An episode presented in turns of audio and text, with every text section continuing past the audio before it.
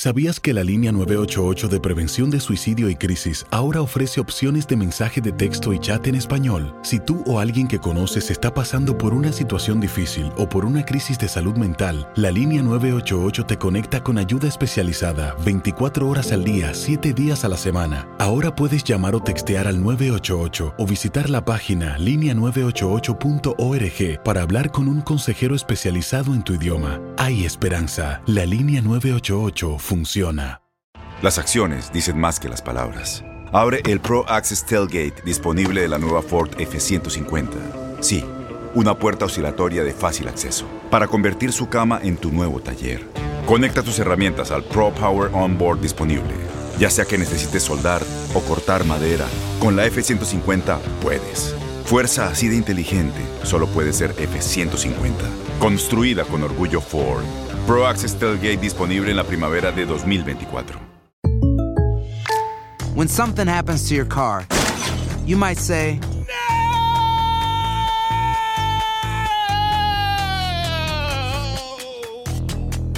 My car. but what you really need to say is something that can actually help. Like a good neighbor, State Farm is there. And just like that, State Farm is there to help you file your claim right on the State Farm mobile app. So just remember, like a good neighbor, State Farm is there. State Farm, Bloomington, Illinois. Boost Mobile tiene una gran oferta para que aproveches tu reembolso de impuestos al máximo y te mantengas conectado. Al cambiarte a Boost, recibe un 50% de descuento en tu primer mes de datos ilimitados. O, con un plan ilimitado de 40 dólares, llévate un Samsung Galaxy A15 5G por $39.99. Obtén los mejores teléfonos en las redes 5G más grandes del país. Con Boost Mobile, cambiarse es fácil. Solo visita boostmobile.com. Boost Mobile, sin miedo al éxito. Para clientes nuevos y solamente en línea, requiere AroPay. 50% de descuento en el primer mes requiere un plan de 25 dólares al mes. Aplican otras restricciones. Visita boostmobile.com para detalles.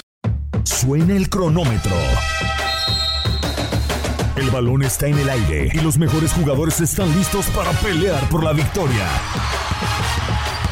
Cada triple, cada clavada, cada bloqueo es el límite entre el éxito o el fracaso. Aquí tendrás a las estrellas, el análisis, la opinión, el debate, las reacciones, entrevistas exclusivas y todas las acciones del mejor básquetbol del mundo. Bienvenidos a Zona de 3. ¿Qué tal? Hola, ¿cómo están? Eh, gusto saludarlos, los saluda con muchísimo gusto Manuel Tate Gómez Luna. Bienvenidos al séptimo capítulo del podcast de Zona de Tres, el podcast especializado de TUDN Radio en el básquetbol de la NBA. Mucho que platicar, sensacionales los capítulos 5 y 6 de The Last Dance y también lo que englobará las decisiones de Adam Silver junto con los jugadores y las instalaciones que ya se van a abrir a partir eh, de estos próximos eh, días, en donde los jugadores podrán hacer trabajo para recuperar el ritmo. Vamos a hablar de este y muchos temas más, pero no lo estaré haciendo solo como cada capítulo, que ya es una costumbre y me da muchísimo gusto saludarlo. Memo Schutz, Memo, ¿cómo estás? Gusto saludarte, ¿cómo te va? Mi querido Manuel, siempre, siempre un gusto también eh, a- al buen Tony, le mando un fuerte abrazo. Pues aquí listos para, para hablar de esto que nos apasiona, que es eh, la NBA, mucho, mucho que platicar y por supuesto del eh, documental The Last Dance de Michael Jordan y esos toros de Chicago, que no decepcionó. Ya les anticipábamos que el capítulo 5 iba a ser el mejor de todos y no tengo duda que así ha sido. Hasta el momento, lo, lo único malo es que ya estamos más allá de la mitad, es decir, ya se va a terminar porque son 10 capítulos, así que solo faltan 4, pero, pero la verdad es, es, es, es una joya eh, de esos toros de Chicago de finales de los 90. Se va como agua los capítulos, ya solamente nos quedan dos semanas y después volverlo a disfrutar, pero ahora sí de corrido, del 1 al 10. Mucho gusto saludarte, Tony. Bienvenido de regreso al podcast de Zona 3. Nos habías abandonado un poquito, pero estás de regreso. ¿Cómo estás? Ah, un gusto, un gusto para mí, Manuel, un gusto, Memo, saludarte y, hablar de lo que tanto nos gusta.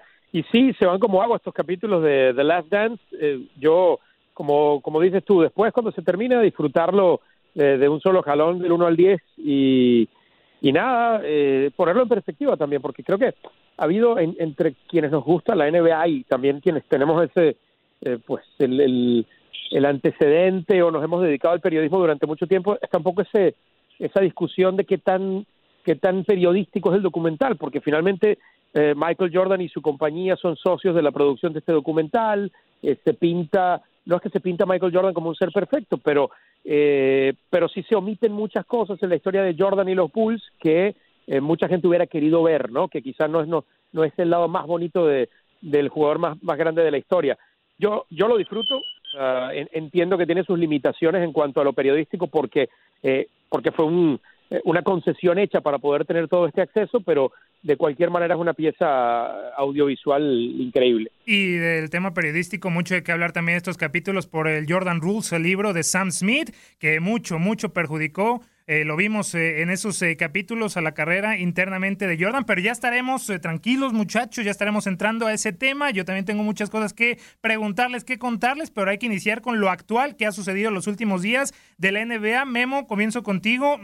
hicimos el podcast, el capítulo anterior, y después nos bombardeaba la NBA con que se pospone el draft, el sorteo, perdón, y el combine hasta mm, un nuevo aviso. Esto quiere decir que primero se va a decidir qué va a pasar en la temporada regular y después ahora sí cuándo se va a llevar a cabo el draft 2020 de, de la NBA y esto viene de la mano que ya se van a abrir las instalaciones. ¿Cómo tomar esto, Memo? Poco a poco la NBA va a estar regresando. Tú siempre lo has dicho, eres de los creyentes que va a regresar la NBA y esto ya es una prueba de que poco a poco va, va a estar regresando.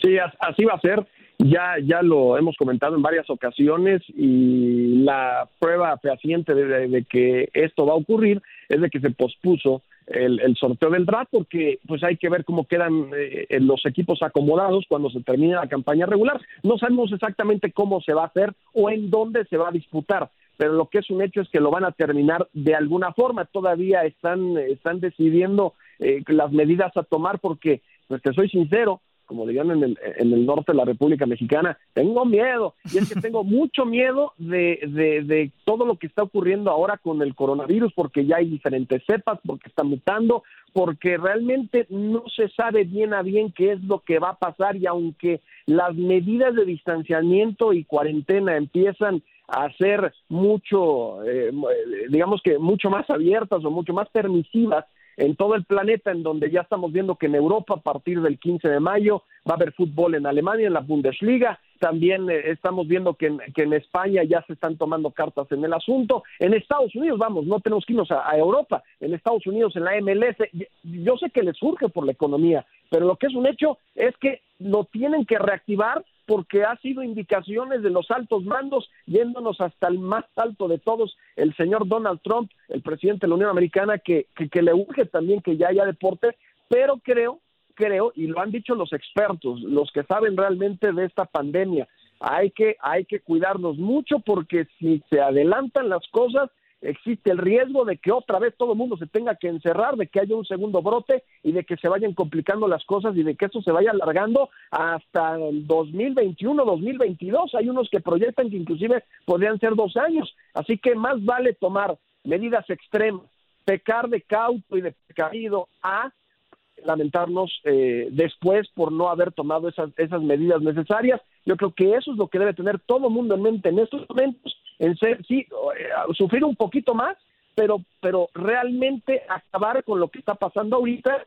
y ya luego empezar todo lo demás, porque si no, luego todo mundo que es lo fundamental, eh, Tony, las ideas, ya le hemos tocado Orlando, Florida, Las Vegas, en esa caja burbuja, que es donde quieren meter a todos los eh, equipos o los 16 que estén clasificados a los playoffs, también junto con sus familias, en restaurantes, aislados de todo mundo para terminar la temporada. Y obviamente todo comienza en esta apertura de las instalaciones, no en todos los estados, los equipos que van a estar abriendo estas instalaciones en estos siguientes días son los Portland Trail Blazers, los Denver Nuggets y los Cleveland Cavaliers y de ahí los que los jugadores que quieran ir, pues las puertas están abiertas, pero obviamente no pasar los cuatro jugadores, no van a estar los entrenadores porque la NBA también dijo en días anteriores que están preocupados por los eh, las personalidades más veteranas, llámese Greg Popovich, llámese Mike D'Antoni, Terry Scott, en fin, son algunas de las medidas que la NBA hoy en día pues está tratando de, de tener, de optar para que en algún momento se regrese la campaña regular y en esta apertura, reapertura de las instalaciones,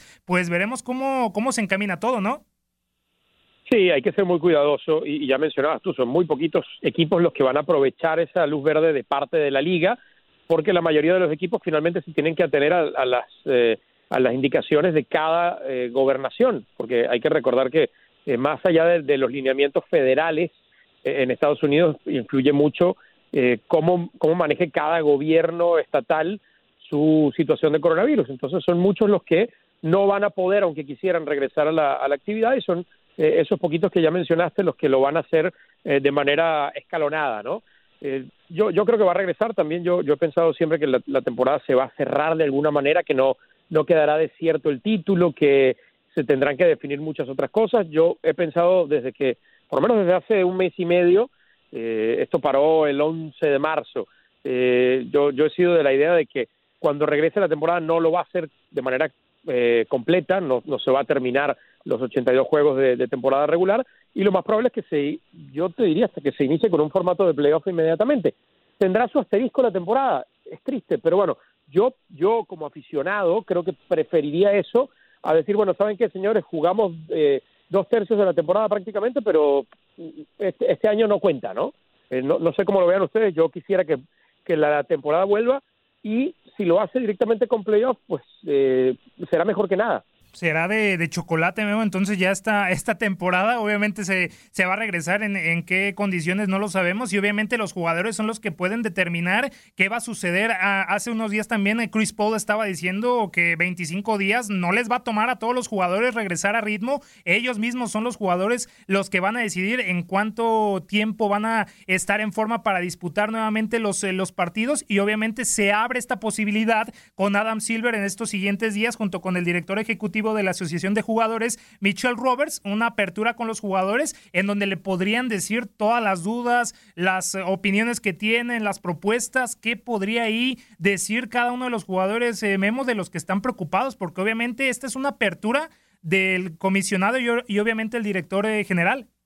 Sí, sí, por supuesto que hay, que preocupación por, por la salud, pero también hay una mayor, y es la que hemos, venido comentando, eh, es la económica y si no se reactiva, eh, van a empezar a padecer muchas y muchas familias que, que comen de la NBA. Inclusive se armó la polémica de que varios equipos de ahorita salió hace poco de que los Nets de Brooklyn habían prometido a todos sus trabajadores que les iban a estar pagando durante esta época, pero hasta el momento no han recibido un quinto y, y, y, y la verdad no ha trascendido, no, no entiendo por qué, pero habría que ver eh, realmente en cuántos equipos eh, está, eh, o con cuántas arenas está pasando exactamente lo mismo. Y si es que ha habido unas pérdidas millonarias, yo creo que ni siquiera vislumbramos las pérdidas económicas que se van a generar a raíz de esta pandemia. Entonces, de que lo tienen que reactivar, lo tienen que hacer, pero claro, con todas las medidas necesarias para garantizar la salud de los jugadores y que realmente estén en una zona segura, lo cual pues no, no, se me hace, no se me hace eh, nada fuera del ordinario eh, en el caso de, lo que se ha venido proponiendo. En, en algún lugar, por ejemplo Orlando, en donde pues digamos es de la misma compañía, es de Disney y, y ESPN y además ya, ya está todo, está todo eh, armado prácticamente para poder transmitir. Y como es una propiedad privada en donde estamos hablando de miles de hectáreas, en donde pueden estar los jugadores y sus familias y se les puede se les puede eh, hacer pruebas a todos ellos para que estén tranquilos de estar en una zona segura en donde el acceso es restringido y nadie más va a poder entrar y así se puede disputar el cierre de la campaña regular y por supuesto los playoffs. A eso es lo que tenemos que llegar y, y ya también hemos platicado. Eso no solo en la NBA, sino en todo, en todas las demás ligas y en el día a día de todos los mortales como nosotros. Eso, es lo, eso es lo que se tiene que llegar, pruebas, pruebas, pruebas y hacerlos de manera eh, instantánea. Cuando lleguemos a eso, porque yo creo que eso va a ser lo primero que se va a conseguir antes de la vacuna, porque la vacuna pues todavía falta un rato, pero cuando consigamos la manera de poder probar a la gente de manera inmediata es cuando se va a empezar a reactivar o, tener una vida eh, pues, a lo que conocíamos anteriormente o lo más cercano por lo menos. Y entonces estar muy al pendiente de esta plática de Adam Silver y también el director general con los eh, jugadores. Hasta el momento esta reapertura de las instalaciones solamente estarán permitiendo a seis entrenadores asistentes o personal de desarrollo de jugadores para supervisar los entrenamientos de estos jugadores en las duelas. Ningún entrenador en jefe va a estar, va a poder observar las prácticas de los jugadores. Tony ya salió también Mike D'Antoni diciendo que a él no le da miedo dirigir en el, en el banquillo, aunque también tendrían que estar conscientes estas personalidades veteranas de la NBA que obviamente tienen que cuidar su salud porque ya tienen sus años, Tony, se tienen que cuidar.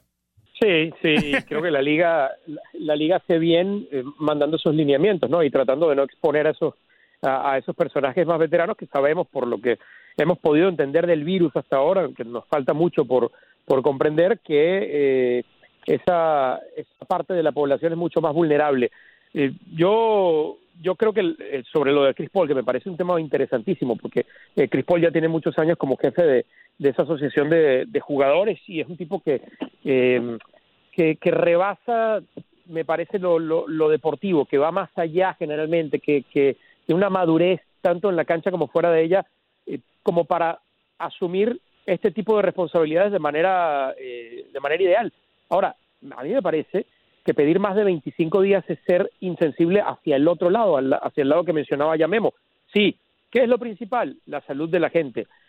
Hay que buscar una solución que exponga lo menos posible la salud para que también toda la gente que depende de esto, que su salud a largo plazo, porque su, su razón de vivir o su, o su razón de alimentarse, su, eh, eh, lo que lleva el dinero a la casa, también es la liga. Entonces, si la liga no vuelve, es gente que va a complicar muchísimo su vida. Entonces, a mí me parece, sin yo ser un atleta de alto rendimiento ni estar cerca de ello, que pedir más de 25 días para aclimatarte es excesivo.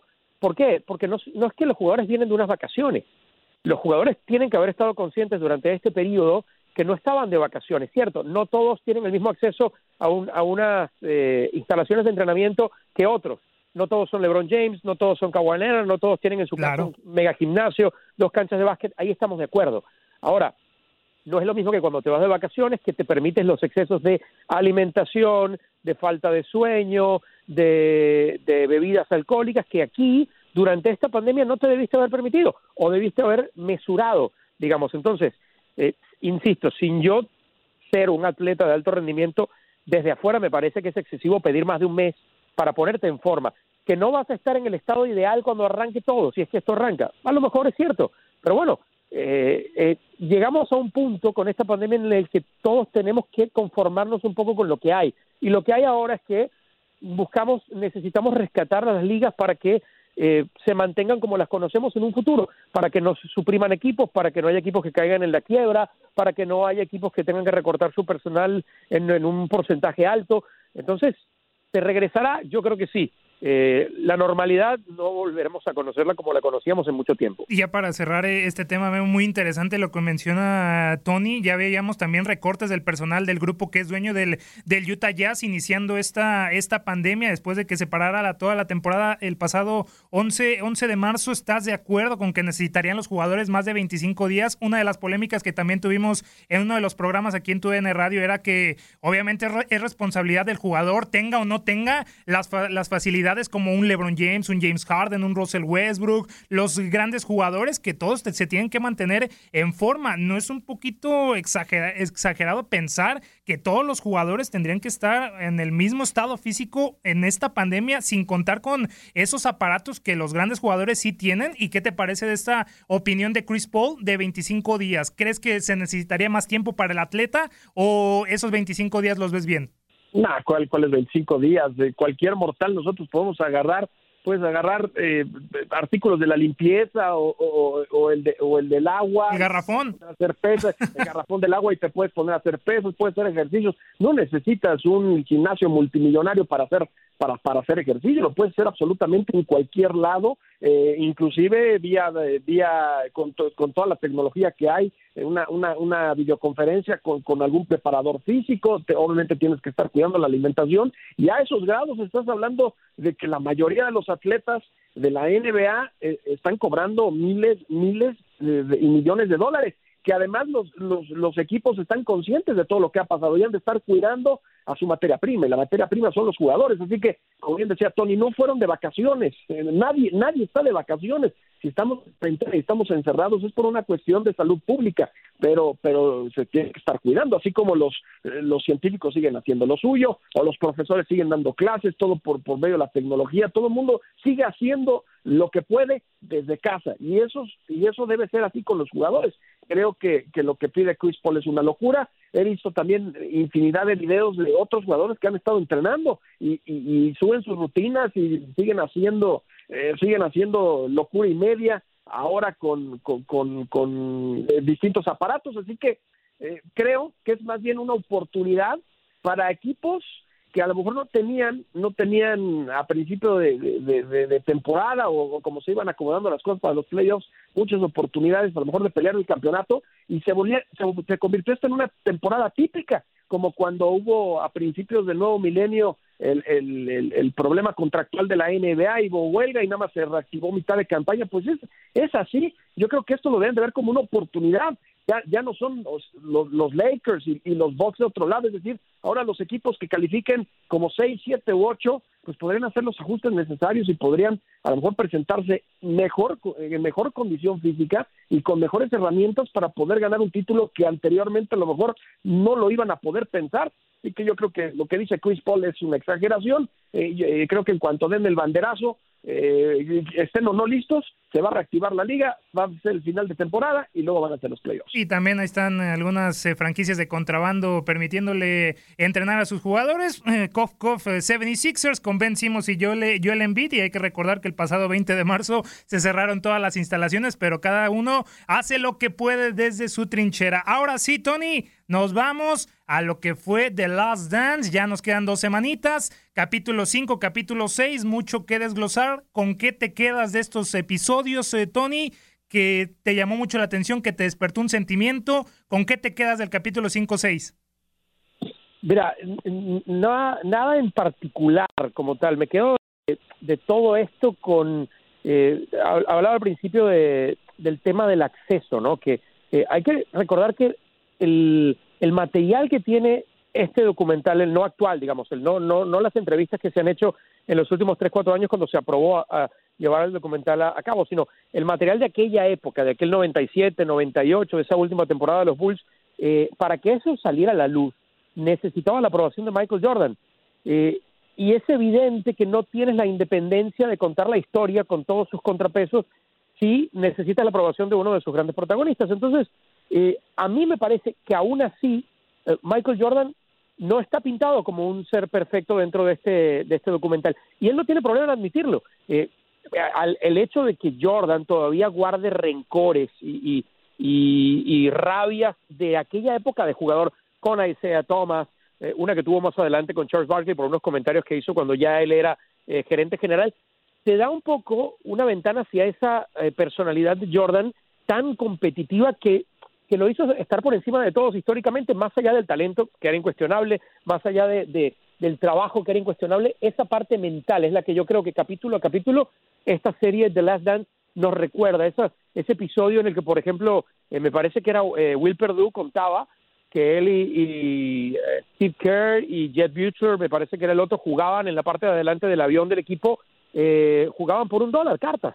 Y atrás estaban Brown y Jordan y Pippen jugando por miles de dólares. Y Jordan va un día y les dice, no, yo quiero jugar con ustedes, pero Mike, estamos jugando por un dólar. ¿Para qué quieres jugar en esta mesa?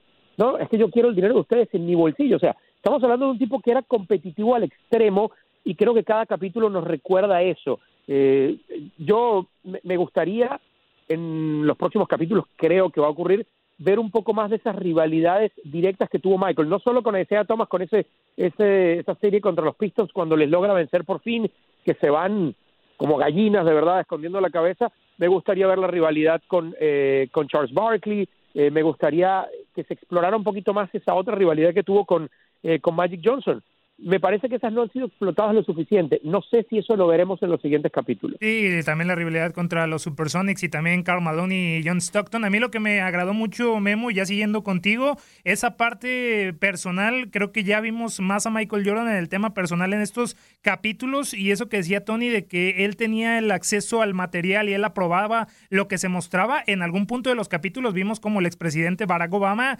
mencionaba que le hubiera gustado que Michael Jordan mostrara un poquito más de apoyo con el eh, candidato del Senado Harvey Gann, que terminó cayendo contra Jesse Helms en esa siempre polémica frase de que los republicanos compran sneakers eh, también, ahí no mostrando su apoyo y obviamente eso lo aprobó Michael Jordan, de, en donde Barack Obama le dice que le hubiera gustado a él ver al jugador de los Bulls dar un poquito más de, apoyo. Una de las cosas más interesantes de estos capítulos, a mi parecer, no sé tú Memo, con qué te quedas del capítulo 5-6 de The Last Dance el, primer senador afroamericano en, el estado de Carolina y que y que Jordan, eh, al igual que, que las, las figuras de la NBA, porque eso también nos ha comentado, eso no está en el documental, pero había un acuerdo, había un acuerdo implícito, por lo menos, en, en que los jugadores de la NBA de esa época no se metían tanto en, en, situaciones políticas, algo que, que, que obviamente si uno empieza a analizar y empieza a decir, hoy los mejores deportistas de todos los tiempos, para mí sigue siendo Michael Jordan, pero,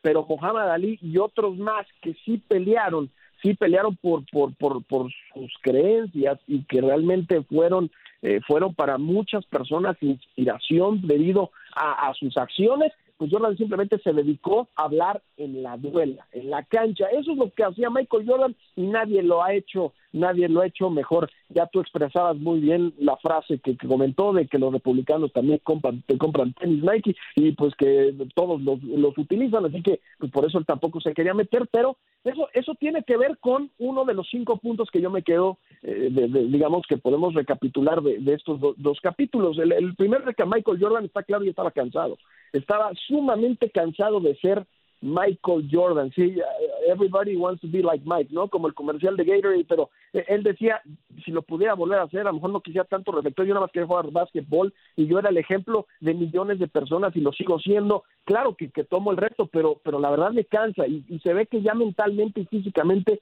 Michael Jordan estaba cansado porque él era la superestrella de las superestrellas. Las grandes personalidades, ahí veíamos videos de Billy Crystal y Drew Barrymore y, los grandes cantantes y todos iban a ver a los Toros de Chicago y a Michael Jordan porque así era, imagínate, en una era donde no había redes sociales, creo que Michael Jordan era, era gigantesco, era enorme y, no se pasaba la voz como, como hoy en día. Yo creo que ese es un punto. Otro, también eh, ya, ya, vemos esa relación muy especial entre Michael Jordan y Kobe Bryant. No sé si ya se han dado cuenta, pero en todos los arranques de los capítulos hay, hay, una, hay un pequeño intro en el cual pues, se ven imágenes de, de, los poros y por supuesto Michael Jordan. El único jugador ajeno a todo eso es, es, Kobe Bryant, que aparece en, en, en, en, ese intro, la verdad habla del respeto que le tenía su majestad al, al Black Mamba. Eh, otro más, el tercero, eh, sin duda las apuestas. Ya estamos viendo que Jordan tenía un problema de apuestas, eso está claro, pero, pero él decía que él apostaba a sí mismo, a diferencia de Pete Rose o otros que están en el Salón de la Infamia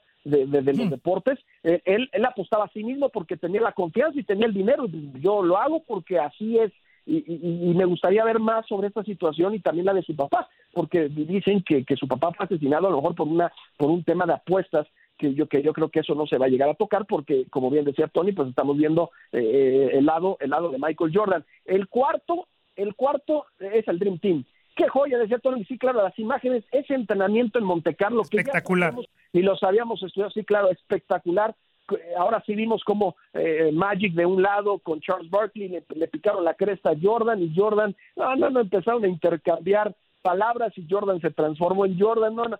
Eso es increíble, es, es, material espectacular. Dicen muchos que ese es el mejor partido que se ha jugado en la historia. Memo, un entrenamiento. ¿Te parece que fue ya el tema generacional? Ahí pasa ya de Magic Johnson ya a, a, Michael Jordan, ya el tema generacional ya le pesó ahí a Magic Johnson en ese momento, porque muchos dicen que el tema generacional fue lo que le, le chispó todo a, a, Magic Johnson en ese partido de, de entrenamiento. No, ya, ya estaba, ya habían pasado la estafeta, era, era claro que Michael Jordan es el mejor basquetbolista del planeta, pero pues hay unos, y en general todos, ¿eh? uno no sabe cuándo realmente se va a pasar la estafeta o cuándo ya no tienes las mismas habilidades, eso es muy difícil de darte cuenta para Magic, pues Magic no lo quería soltar, Larry Bird, pues Larry Bird ya lo sabía, y por cierto, solamente como, como anécdota, digo, se platica en el documental que no, que nadie habló al subirse al autobús, que luego se rompió el hielo por por algo que dijo Magic con, con Charles Barkley, pero al llegar a este, al hotel, había un lounge que había hecho la NBA especialmente para sus jugadores y, Jordan estaba como siempre con su coiba, estaba fumando, se acerca donde estaba Magic y estaba Bird, le pone una, una, una mano a la leyenda de los Lakers, le pone otra mano en el hombro a la leyenda de los Celtics y le dicen, y, le dice a los dos, hay otro sheriff, hay otro alguacil en, ya en, en, el pueblo, ¿no? Ya, ya hay ya se pasó la estafeta y, pues si ya lo sabía Larry Bird y Magic dice que a partir de ese momento también ya lo sabía. Y por último, nada, para cerrar, el otro punto que yo tomo de todo esto de, la parte 5 y 6 del documental de Last Dance es que ya encontramos que si hay una persona que derrota, que puede derrotar a Michael Jordan en el uno a uno, en el mano a mano, y se trata de John Michael Wozniak, ese señor que, que, se encargaba de, de la seguridad del señor Jordan y de los toros en su estadio, en Rayuela, podía derrotar a Michael Jordan y le quitaba su dinero, aunque fueran centavos, pero si hay una persona en este planeta que le puede ganar en el mano a mano. Lamentablemente ya falleció el señor, pero él sí le podía ganar en el uno contra uno. Él pudo presumir, eh, Tony, que tenía el dinero de Jordan en su, en su bolsillo, algo que Jordan siempre quería con sus compañeros de, equipo. Esta, esta situación del Dream Team de que toca Memo me parece espectacular porque sí es cuando ya los, los profesionales es cuando ya toman el mando en el, en el 92 en, en Barcelona y ese Dream Team en donde obviamente no fue Shaquille O'Neal, no fue Isaiah Thomas, que fueron los únicos dos que, que faltaron para, para muchos, pero de, de ahí en más, una revolución enfrentando a, a Croacia en donde estaba Tony Kukoc, que era favorito de Jerry Krause y que ya lo quería llevar a los Chicago Bulls y de ahí Michael Jordan y Scottie Pippen dijeron, no, de aquí no, te vamos a enseñar Pippen porque quería que le pagaran más dinero y Jordan porque le quería dar una lección y obviamente pobre Kukoc se le hicieron mucho bullying, Tony. Sí, justo eh, Manuel y Memo estaba recordando ahora que, eh, que Memo, que tiene mejor memoria que yo, hacía eh, recuento de varios pasajes puntuales de los capítulos. Y ahora que mencionabas tú lo del Dream Team y esos duelos con Croacia, también es otra faceta que, vimos muy marcada en estos capítulos de Michael Jordan y es cómo era capaz de ser muy, realmente muy, muy malo, muy, muy malintencionado, que se entienda bien en lo deportivo, ¿no?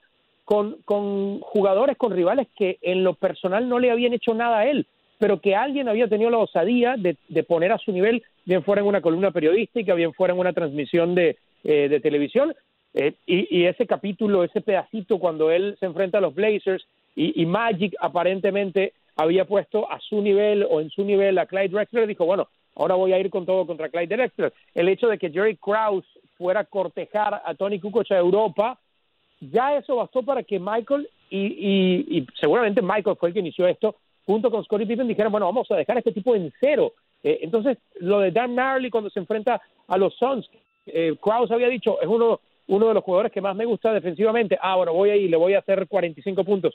Es el, el como dicen en inglés, el drive, el, lo que movía a Michael Jordan, el tratar de demostrarle a la gente que no, que no le valoraban lo suficiente, aun cuando todo el mundo le valoraba como el mejor jugador de la historia.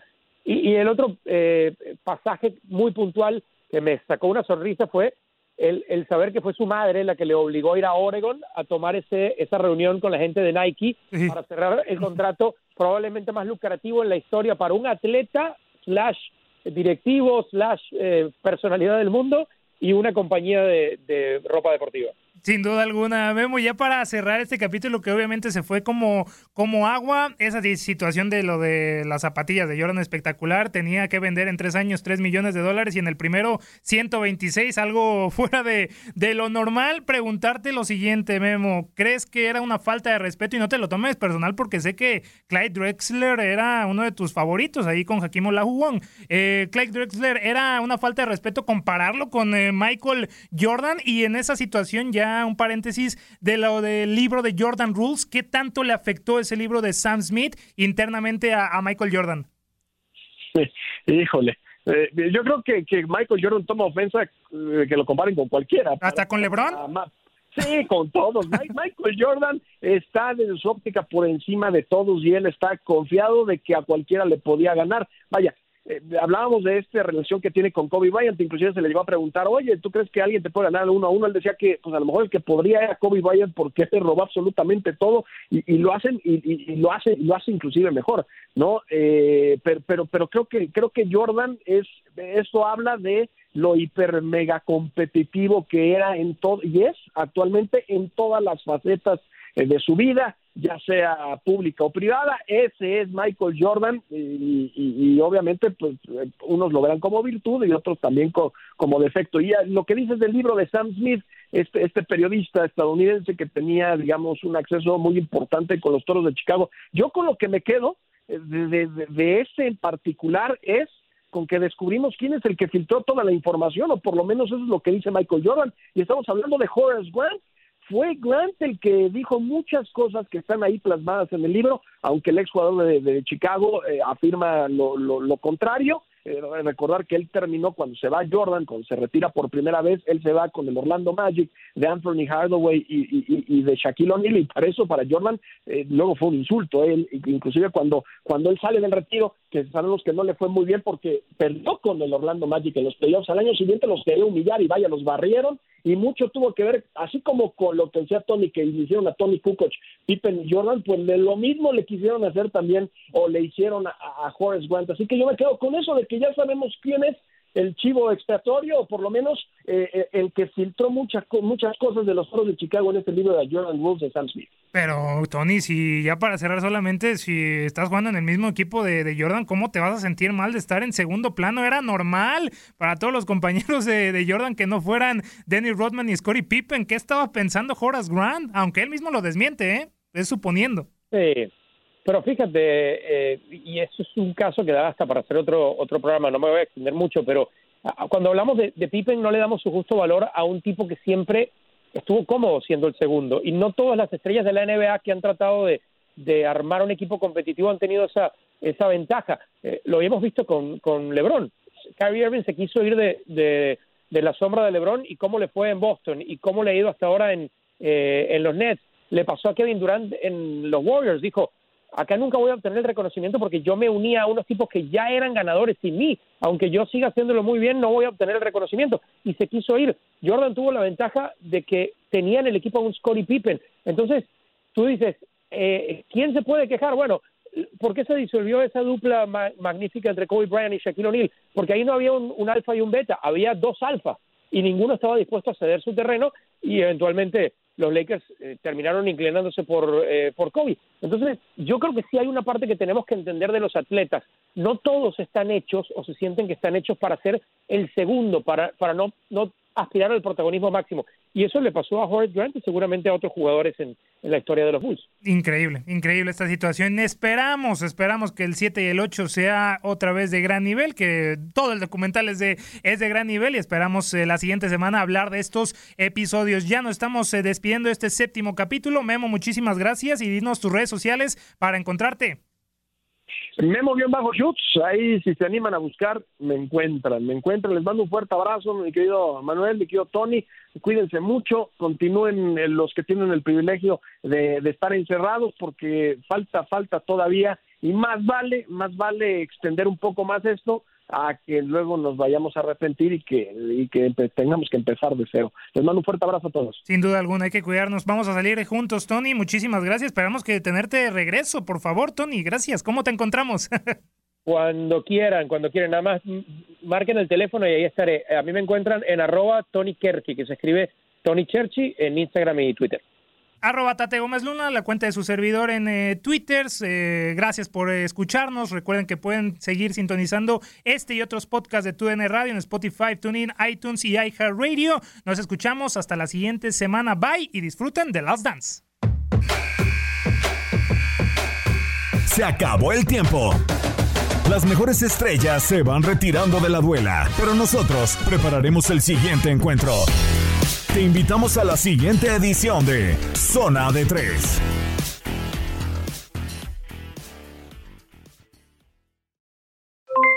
Aloha mamá, ¿dónde andas? Seguro de compras. Tengo mucho que contarte. Hawái es increíble. He estado de un lado a otro con mi unidad. Todos son súper talentosos. Ya reparamos otro helicóptero Blackhawk y oficialmente formamos nuestro equipo de fútbol. Para la próxima te cuento cómo voy con el surf y me cuentas qué te pareció el podcast que te compartí, ¿ok? Te quiero mucho. Be All You Can Be, visitando goarmy.com diagonal español. Boost Mobile tiene una gran oferta para que aproveches tu reembolso de impuestos al máximo y te mantengas conectado. Al cambiarte a Boost, recibe un 50% de descuento en tu primer mes de datos ilimitados. O, con un plan ilimitado de 40 dólares, llévate un Samsung Galaxy A15 5G por $39.99. Obtén los mejores teléfonos en las redes 5G más grandes del país. Con Boost Mobile, cambiarse es fácil. Solo visita boostmobile.com. Boost Mobile, sin miedo al éxito. Para clientes nuevos y solamente en línea, requiere AroPay. 50% de descuento en el primer mes requiere un plan de 25 dólares al mes. Aplican otras restricciones. Visita Boost para detalles. Este abril te invitamos a nuestra feria virtual Univisión Contigo rumbo a la universidad. Conéctate virtualmente con representantes de colegios y universidades en la costa este, desde Nueva York a Florida. Aprende sobre ayuda financiera, becas y otros recursos para continuar tu educación. Regístrate para asistir y para la oportunidad de ganar una tableta. Te esperamos en Univisión Contigo rumbo a la universidad del 3 al 9 de abril. Regístrate ya en univision.com diagonal universidad. Without the ones like you, who work tirelessly to keep things running, everything would suddenly stop. Hospitals, factories, schools, and power plants, they all depend on you. No matter the weather, emergency, or time of day, you're the ones who get it done. At Granger, we're here for you with professional grade industrial supplies. Count on real time product availability and fast delivery. Call clickgranger.com or just stop by. Granger for the ones who get it done.